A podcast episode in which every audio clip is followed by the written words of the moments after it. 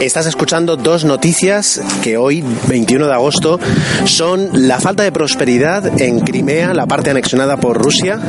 y dos, al menos dos, dos atentados dejan al menos 10 muertos en una ciudad de Somalia. Sobre la primera noticia, eh, es un artículo de Reuters que, como siempre, he tuiteado en arroba cajer7net con el hashtag 2NN. Bueno, pues eh, comenta la noticia, es un, una especie de casi casi reportaje en el que se menciona un poquito las, los resultados tras haber estado en el terreno, tras haber hablado con diferentes trabajadores y cuenta eh, la ausencia de, de, de prosperidad que de alguna forma esperaban los habitantes de Crimea cuando Rusia la anexionó, eh, por parte digamos, quitándose, quitándole esa región a Ucrania, en un conflicto que, recordemos que sigue abierto y que aunque ahora se, ha enfriado de alguna forma, eh, todavía está candente, hasta tal punto que incluso hace poco, eh, pues eh, fuentes rusas hablaban de un ataque subversivo por parte de Ucrania para intentar robar recursos o, perjudicar, mejor dicho, los recursos industriales de Crimea, Ucrania diciendo que eso era totalmente falso y que son eh, pues eh, fantasías de Rusia para de alguna forma justificar el fracaso económico que hay en Crimea.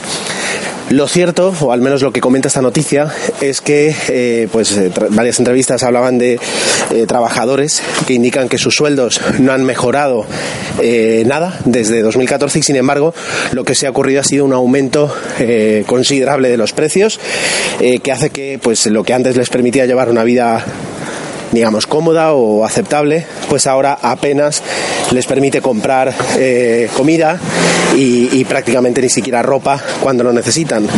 Eh, peor incluso es la situación de los pensionistas que apenas eh, pueden sobrevivir y no, bueno, recordaban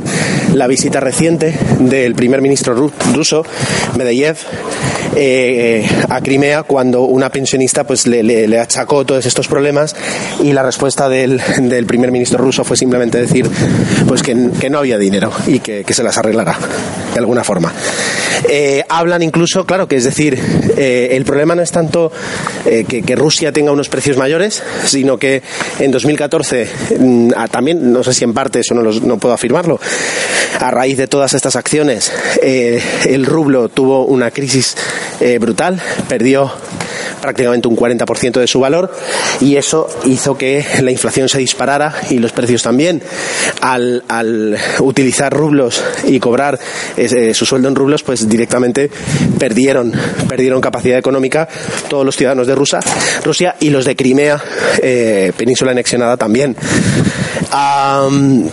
eso unido a que eh, los, los accesos, los transportes, las vías de comunicación que tiene Crimea con Rusia no son tan buenas como las que tiene con Ucrania y por tanto la, la, los, los, suministros y, y, las vías comerciales han hecho que entre menos mercancía, lo cual también invita a, a aumentar los precios. Y además eh, se le suma que Crimea era un destino vacacional eh, para, para, muchos ucranianos y de hecho eh, entrevistan a un camarero que indica que antes eh, en esos paseos pues casi casi no se podía pasar y ahora no hay nadie. Es decir, los niveles de turismo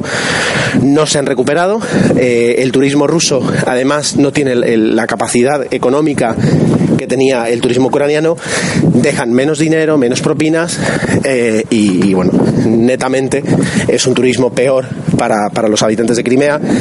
que ven que sus, las ilusiones que podían tener algunos, no todos, de, esa, de esa anexión por parte de Rusia y de formar parte de un país más potente y un país más, más fuerte, eh, pues eh, se caen en una realidad económica que no, no, habían, no habían anticipado. Esa es la primera noticia. La segunda habla de un atentado eh, posiblemente achacable a Al-Shabaab. No tenía ni idea de lo que era Al-Shabaab. Eh, he revisado eh, la página de la CNN en español y explica que es una facción eh, fundamentalista, bueno, eh, fundamentalismo, perdón, fundamentalista islámica eh, asociada de alguna forma con Al Qaeda